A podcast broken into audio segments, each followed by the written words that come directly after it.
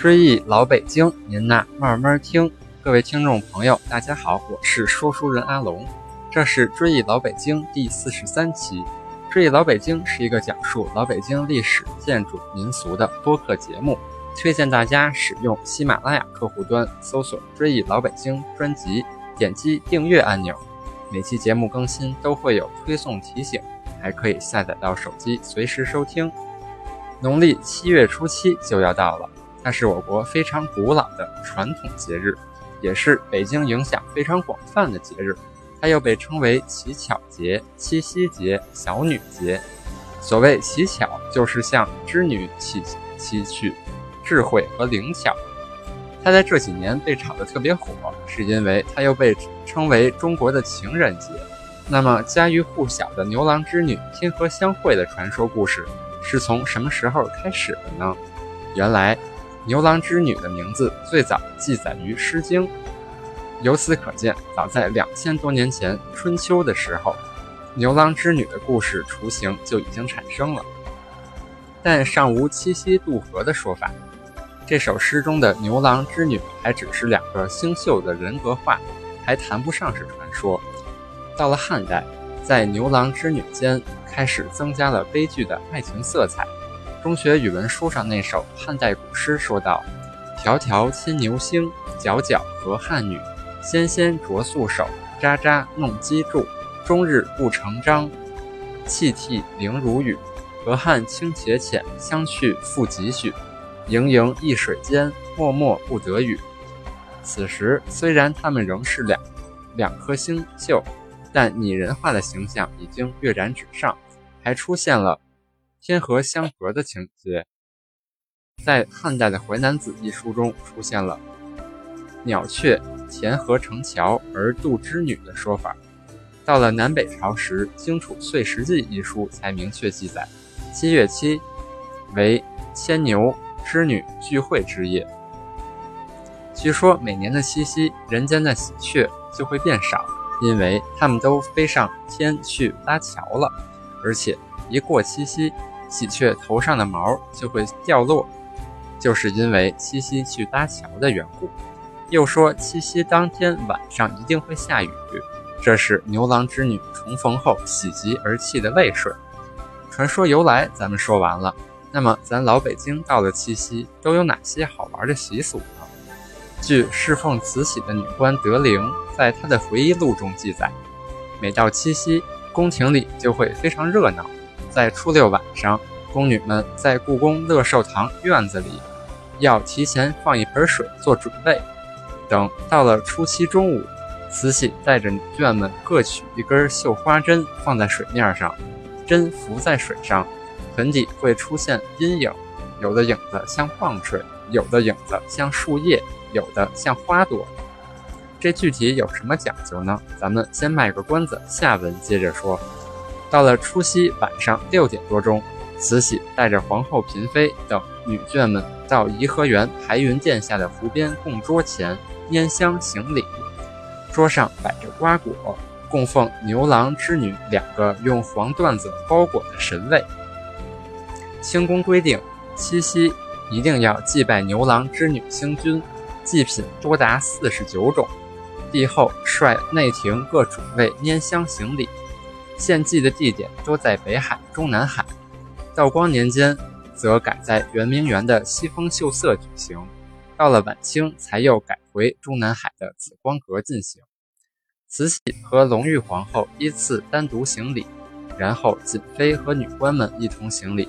行完礼，慈禧便乘着轿子回到怡乐殿，大家脱去礼服，随后众人边吃饭边欣赏对面的。德和园大戏楼的戏曲演出，清代宫中每逢年节都会有看戏的娱乐活动。这会儿演的是哪出呢？七月初六到初八照例演戏三天。除夕晚上按规定演出的主题是天河配的戏曲，这是由宫廷戏曲演出机构南府派人来专门演出。说完了宫廷，那么民间老百姓怎么过七夕呢？其实和宫廷如出一辙，只不过形式简单了些。首先，在七夕之夜，北京的姑娘们有拜织女、乞巧的习俗。早在汉代，乞巧活动就已开始流行。织女在天宫中以聪明能干、心灵手巧、善于缝纫纺织而得名，在天上能织出像云彩一般美丽、天衣无缝的云锦。因此，人间的年轻姑娘们要在这天晚上，趁织女离开天宫与牛郎团聚、心情愉快的时候，向他摆上香案，献上瓜果、水仙花等，祈求自己也能拥有像织女一般灵巧的双手。有乞巧歌唱道：“乞手巧，乞容俏，乞我手如织女巧，乞我牛郎对我笑。”充分表达了乞巧活动的情景。所以七夕节又叫做乞巧节、女节。有些出嫁未生育的少妇，盼望早生贵子，这天也回到娘家参加拜织女的活动。在月光下摆放一张神桌，桌上放置茶酒、水果、五子，也就是桂圆、红枣、榛子、花生、瓜子等祭品，再放鲜花几束插于瓶内，花前放置一个小香炉。祭拜的少妇少女们需要斋戒一天，并准时来到主办者的家中，在案前焚香礼拜后，大家一起围坐在桌前，一边吃花生瓜子，一边望着织女星座，默念自己的心事。少女们希望长得漂亮或嫁给一个如意郎君，少妇们希望早生贵子等，都一一向织女星祈祷。活动到半夜才算。除了拜织女，还有斗巧的活动。所谓斗巧，是指老北京的妇女在祭拜后，还要在七夕晚上手拿丝线，对着月光穿针引线。届时，家中的母亲或婆婆将七根针、七根线交给女儿儿媳妇，每人一份进行比赛。针鼻儿口径大小和线的粗细都必须是相等的，谁最快将线穿进七根针眼内，谁就获胜。还有些妇女在这天进行扶针取巧的活动，也就是上述慈禧太后把绣花针撒到水中这一情节。这具体是什么意思呢？据明代《地经九物略》一书中记载，在七夕的中午放一盆水在太阳下暴晒，过了一段时间，空气中的尘土就会在水面上结成一层薄膜。这时，由数名少女把针丢在水里。称为丢针儿，有了薄膜的支撑，针会浮在水面上。再观看水中呈现的针影，如果呈云彩、花朵、鸟兽的形状，那么就是得巧；反之，呈现细如线、粗如棒槌的影子，就是没能得巧。旧时候没有电影院，晚清时京城的人们和宫廷里一样，最主要的娱乐活动就是听戏，不同节日上演不同主题的京剧。在七月初七前后，北京民间的各种戏园、剧场都要应时演出京剧《鹊桥会》《天河配》及昆曲《长生殿》等曲目，各大戏曲名伶届时都要为百姓献艺，戏园爆满，观者如云。用花草染指甲也是大多数女子和儿童们在节日娱乐中的一种爱好。在早年间，北京市民喜欢在自家院里种植七夕花。七夕花又名凤仙花、指甲花、千日红，这种花在七夕盛开。凤仙花颜色很多，有大红、水红、深紫、淡紫、白绿、白中红点等。古代没有指甲油或指甲水儿，女性摘凤仙花捣瓣成汁，搓在指甲上呈红色。传说少女只有用凤仙花染红指甲来乞巧，才能使得织女欢喜。故名七夕花。农村的放牛娃在这一天还喜欢采摘一些野花，编成小的花圈，挂在牛的犄角上。传说七月初七是牛的生日，这样做是祝贺老牛。体弱多病的孩子这天要将红头绳结成七个结，套在脖子上，祈求织女保佑吉祥健康。所以七月七又称为小儿节。老北京还有一种拜魁星的习俗，北京各大道观从七月初一开始要立坛祭祀北斗七星，道士们做七天七夜的法事，一些信仰道教的老百姓也常常参与其中，祈求北斗大仙保佑自己。另外，七月七的晚上还有接露水的习俗，一说这天的露水是牛郎织女相会时的泪水。另一种说法是，牛郎为生病的老牛，曾经用百花上的露水给老牛饮水擦伤，结果当天就痊愈了。因此，民间有了接七月七的露水治病去灾的习俗。您可能不知道，咱北京城里还有两处与牛郎织女有关的古迹呢，一处在天安门附近，一处在颐和园。天安门附近与牛郎织女。故事相关的景观已经消失五十多年了，所以鲜为人知。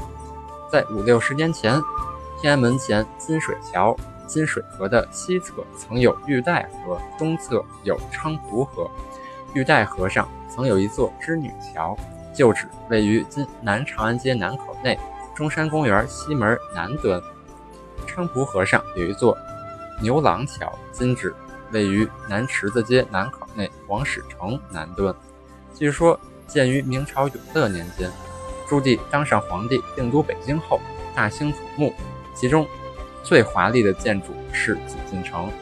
他自比天上的玉皇大帝，将皇宫比作天宫，在皇城外修了一条东西走向的玉河，意为天河，并在上游的玉带河上建了一座织女桥。下游的菖蒲河上建了一座牛郎桥，上游为天，下游为地，而天安门的金水桥则成了鹊桥，让他们遥遥相望，每年相会一次。当永乐皇帝有了兴致时，还会在七月初七这天晚上，带着嫔妃们到御河放灯，说是牛郎织女相会引路，所以民间有“御河桥畔看河灯”的说法。解放后，金水河东西两侧的菖蒲河和玉带河都被改为暗河，有的地方被铺上了柏油路，有的地方则建成了绿地。如今，长长的玉河就只剩下天安门前金水河这一段了。那么，颐和园里的牛郎织女景观在哪呢？您要走在颐和园公园的东堤上，现在还能看到一头栩栩如生的铜牛，卧在青白石的海浪纹座上。他两脚耸立，双耳竖立，目光炯炯，注视着昆明湖的千顷波澜。为什么在东堤上要放一只铜牛呢？这还得说到大禹时治水时期，每治好一处，就铸一条铜牛沉在水底，据说可以镇服水患。到了唐朝，铜牛改放在岸上。在扩展昆明湖之后，乾隆沿用大禹治水的故事。把这条铜牛放在东堤之上，并在铜牛背上撰文注写了“金牛铭”，记述这件事儿。在颐和园西堤还有织女亭、耕织图碑、鸡织房等景观。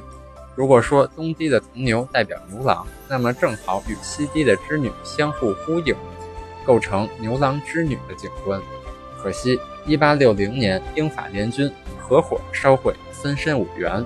颐和园里的耕织图也遭到毁灭性的破坏，只留下乾隆皇帝御题的耕织图石碑。解放后，耕织图被划出了颐和园大门之外，成了生产和生活混杂的大杂院。直到1998年才被颐和园收回，并逐步按照原貌恢复建设，突出了耕与织的主题寓意。男人驾牛耕田，牛是男性的代表。妇女织布，织者是女性的代表。从牛和织女既是天上的星宿，又是人间生活的体现。这一深刻寓意，正表现出我国传统园林含而不露的特色。牛郎织女被水面相隔，昆明湖也就成了天上的银河了。如果我们能画一张从天空投影到地上的示意图，就会惊奇地发现，银河与昆明湖的主河道。天牛星座与铜牛，织女星座与耕织图在方位上竟基本是一致的。这样对照，也许正是当年园林设计者乾隆爷那“移天缩地在君怀”的构思体现。说完了习俗和建筑，那么七夕节咱们该吃点什么呢？老北京按宫中惯例，每年七夕要吃银苗菜、水鸭菜和菠萝蜜，在民间则吃鸡头米、莲蓬、芋头、葡萄和秋枣。银苗菜是一种灰白色的植物，今称芥苗菜，而水鸭菜是将藕的嫩芽和鸭头一天煮熟，第二天食用，菜呈羹状，很像今天的栗子羹。菠萝蜜不是水中的菠萝，而是一种小点心，是用来供佛的，也是宫中糕点，类似今天的蜜供。鸡头米又称芡实，是一种水生植物，类似莲蓬，其因果实形状像鸡头而得名。